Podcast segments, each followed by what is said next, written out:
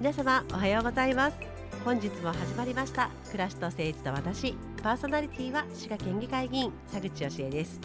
さあ県議会といえばですねもう2月の議会が始まってまいりましてあのいつもしんどいしんどいしんどいしんどいと言っているあの2月議会の一般質問というのが始まってきております。一般質問の1日目がですねちょうどあの木曜日に終わりましてであの滋賀県議会の一般質問は4日間ありますので今度の月火水とあと3日残ってるんですけれども私佐口はあの一番最後の日の28日になりますが、えー、4番目、まあ、お昼の1番目かなぐらいのところでお話をさせていただくことになります。でですねあの1日目の皆さん終わってるのにまだ一生懸命原稿書いてるという 非常に申し訳ない状況ではあるんですけれどもあのいろんな話題が出ております。で議会の質問というとなんとなく遠い感じがするんではないかなと思うんですけれどもやっぱりその時々の時事の問題とかが出てくるんですね。でやっぱ今回の場合でいきますとあの大変あのお見舞い申し上げますがあのやはり地震の関連で、えー、災害についてっていうのが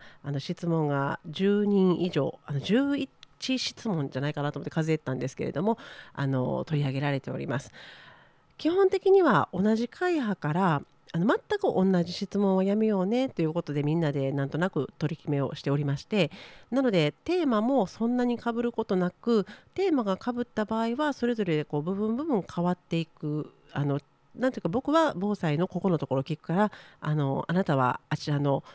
防災のこの部分聞くんですね。じゃあ大丈夫とかですね。あここ丸かぶりやな調整しましょうかみたいな感じをうちの会派ではさせていただいてますがあの調整っていうのは、まあ、あのどっちかが譲ったりとかあの大きく質問していただいて、えー、細かくつこ後の人が突っ込んでいくとかですね。あのそういうことをちょっと丁寧にできる時はいたしますけれどもなんかたまに結構かぶってしまったとかいう時もない ないとは言わないんですがあのしてるんですけどやっぱり今回はですね皆さん気になりすぎてあの11名。でも今のところ1日目聞いてるところではやっぱり綺麗にあに関心の部分をちょっとずつ分けてですねあのそれぞれの思いでしていただいたんであの県議会でこの防災の関連県の方しっかり聞いてくださっていますのでまた少し前に進むのではないかなと思っております。であの身近なところでいきますと大津ですとねあの個性のところのあのレーンがありましたよね。あのすごいこう真ん中のところで中央線が時間帯によって変わるっていうあれすっごくあの珍しい。日本でも何箇所しかないっていう案内をいただいてたんですけれどもあのレーンの話が議会の質問で出てきています。あの皆さんあれの名前ってご存知ですか？私は正直あの真ん中で線変わるやつとかいうふうに言っててあんまり知らなかったんです。だからあのなていうか私もあのいつもこうどういうふうに言うのかなと思ったらこういうのを議会で質問で取り上げようと思いますとですね結構あのちゃんと教えてくれます。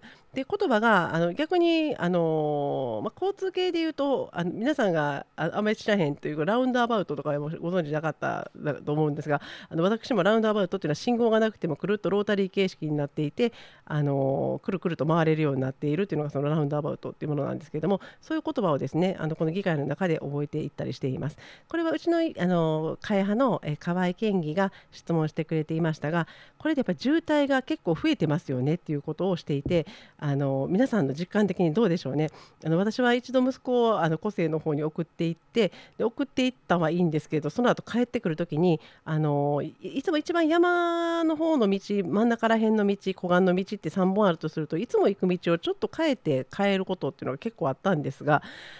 なんとあのいつもの全然そんなに混んでなかった感じの時間帯に混んでなかったはずの道をずっと降りていくとあのすごく混んでるなっていう感じがしました。でそんなことがあのリバーシあその、えー、あすみません言いますあの中央線変異規制いわゆるリバーシブルレーンっていうらしいんですけどそのリバーシブルレーンがやっぱりそれがちょっとだけ混んでいる時間でいくと10分ぐらい変わったあ10な、えー、すごいあんまり変わってなかったんですよ。えっと何分だったかな？本当にあの10分以内ぐらいの変わり方であるっていうふうに平均ではそのぐらいですというお答えが警察と本部長の方からあったんですけれどもその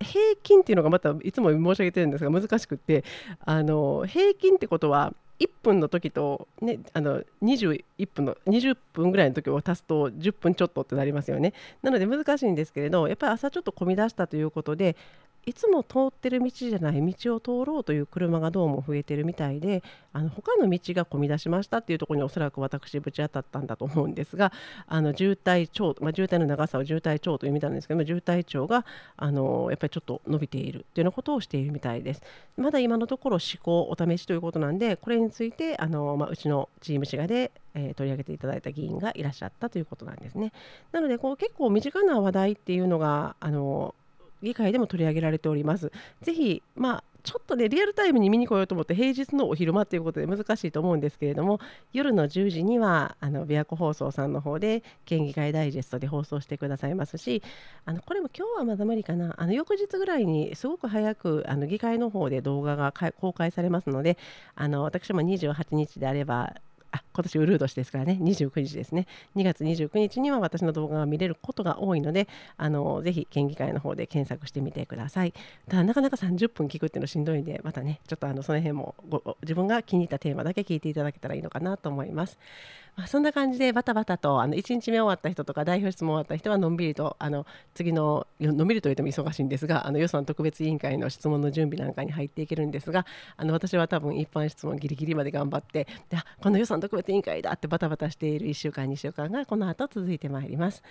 まあ、そんなこんなであのなかなかこの時期は視察とか研修とかも行けないんですけれどもあのちょうどですねあの今年はコロナも明けていたんでお正月の時にすごくいろんな時にところに見に行かせていただいたことがあったのでちょっとそのうちの一つをまたご紹介させていただきたいなと思っております。え今日は校内フリースクールについてですねあの校内フリースクールっていうとなんかまだまだ聞き慣れない言葉かなと思うんですけれども先になんかいろんな情報でフリースクールが有名になってきたのでイメージを湧いていただけるかなと思います。あの学校に通っていてるあの通級があの要はあの多くの方が通ってらっしゃる教室があってでそこのと、えー、特別支援教室っていうのがまた充実してきています。ただやっぱり学校にまだ来れないどうもあの学校の学校然とした雰囲気がダメだっていうお子さんとかがいらっしゃる場合にあのその子たちがここなら居やすくいられるなここのお部屋だったら通えるなっていうお部屋をあの特別に作っていこうということで取り組んでいらっしゃる全国の動きがあります。どうもあの他の市議さんたちと情報共有しているとあのこの議会ぐらいからあの進んでいかれるところもあるみたいで、まあ、先に先進で進んでいらっしゃる市町もあると思うんですけれどもあの全国的に広がりを見せていくのかなと期待しております。でこの校内フリースクールのあの、まあ、フリースクールですからどんな感じなのかなって言ったら教室をですね一生懸命先生方が黒板をこう隠してくださったりとかその黒板を隠したところにすごいあの優しい色のなんかものもしくは木材とかでなんか優しい雰囲気のもの置かれていたりあとあのあれですねハンモックがあったりビーズクッションがあったりとかですね中にはテントなんていうのもあったりとかあとはあの卓球台とかバランスボールとかなんかすごく学校の教室って感じがしなくないですか？あの私どもが行かせていただいた名古屋市立の中学校さんもあの中に入るとですねお部屋の中に和室が出来上がってましてなんかこうすごいこれなんか茶室みたいっていう風に私は子どもの頃大阪城で見たあの金色でできた茶室の部屋を思い出したんですけれどもあの、まあ、金色じゃないですよ。普通の畳と普通の和室なんですけれどもあのちょっと寝転んだりもできますしね。あの冬場になったらこたつとか置けるスペースにもなるんだろうなっていうふうに思いながらながらこう見てたんですけれどそこで子どもさんたちが、あの授業で活用する教材とか今だったらですねタブレットですねあのそこでアプリを使いながら勉強したりとかもしくはあの自宅から持ってきた勉強道具を使って勉強していたりもできされるみたいですしあのちょっと勉強はねっていう感じだと読書してみようかとかで中にはボードゲームとかトランプとかをこうグループ活動でやってみようかみたいなことであのそれぞれのあの皆さんの思い思いで自分で何をやるかというのを選んででそれを学習したりということをそのお部屋でしていただくということになるみたいです。こうあのまず学校にあの来れないっていうところの一つの心理的障害を省くっていうだけじゃなくってあのなていうのかなこう学校に行きたいけれども行けないっていう状態にあるお子さんも来てくださったということであのすごく手応えを感じていらっしゃいました。まだあの1年目2年目とかいう段階の若い取り組みなので、えー、今後いろんなことをあの工夫しながら進めたいですということで先生方にお話を聞いていました。でここの学校がすごい素晴らしいなと思ったのはあのお一人その部屋に子どもさんがいらっしゃるいらっしゃらないにかかわらずあの人を置いてくださっているんですね。あの非常勤講師さんということだったんで、まあ、あの学校の先生の問題っていうのはあのいつでも私たちは正規の職員さんがもっと人数増えてくれたらいいなとかいろんなことを申し上げてるんですけれども取りも直さずあの子どもさんがいてもいなくてもそこに常にいてくださる。つまりいつ来てもその先生がいてくださるっていうのはすごく子どもさんにとって心強いですよね。でその方とあとまああのえー、もう一つ面白かったのがその方は常にいるわけではないみたいなんですがあのキャリアコンサルタントの資格を持っているあの大人の人がいてくださってでお部屋の中にもですねキャリアにつながるようなお仕事図鑑とかあのこの仕事のお給料はいくらみたいなんでむしろ議員たちがですねバラバラという予定ないない面白いなとかって見てたんですけれどあのそういうお仕事図鑑みたいなものが置いてあってであのキャリアをつくつけていくっていうなんかいろんな選択肢がそこにあるんだよっていうことを子どもにとってこう視覚的にキャッチーな絵とかあの漫画的なものな感じで表している書籍を置いてくださっていたりあとまあ最近のあのお子さんですからプログラミングなんかがねすごく関心が高いのかプログラミングの、あのなんてこう教材が置かれてあったりとかしていてであとボードゲームっていうのもですねすごい私面白いなと思っていくつもあったんですいくつもあったんですけど私が面白いなと思ったのがあの短所を長所に変えたい焼きっていうあのおもちゃがあおもちゃじゃないあのボードゲームみたいなカードゲームみたいなカードゲームになるんでしょうねがありましてあのたい焼きって最後言いましたけどたい焼きのマークなんですよ。でそこにあのパッとこう焦げた方の色のところにこれあの短あの短所を長所に変えたい焼きで検索していただくと出てくるので紹介していいと思うんですが「あのズーズーしい」って書いてあるのをパッと裏返すと綺麗な美味しそうな色になって押しが強いって書いてあるんですねつまりあの自分はこうなんだなのか相手に対してそういうことを言ってしまうなのかいろんな応用が聞くと思うんですけれども一見マイナスと思っている長所を裏返してみたらこんな長所だよねっていう言葉に変えてくれるっていうのが紙製のゲームでできていてあこれ欲しいなと思いながら帰ってきたというのがその校内フリースクールのお話でした。あのまあ、やっぱりこう人を配置できるできないっていうのはあると思うんですけれどもいろんな選択肢を学校内で広げていこうという取り組みがあの全国各地に広がっているのはとても素敵なことなのかなと思います。さあまたね早口でまくし立てた13分でございましたけれどもそろそろ終わりの時間が近づいてまいりました FM オーツではこのように毎週7時45分からそして各種ポッドキャストでもお聞きいただけます。アプリ FM プラプラから簡単にメッセージも送っていただけますのであのスマホなどをお持ちの方はぜひ FM プラプラをダウンロードなさってみてください。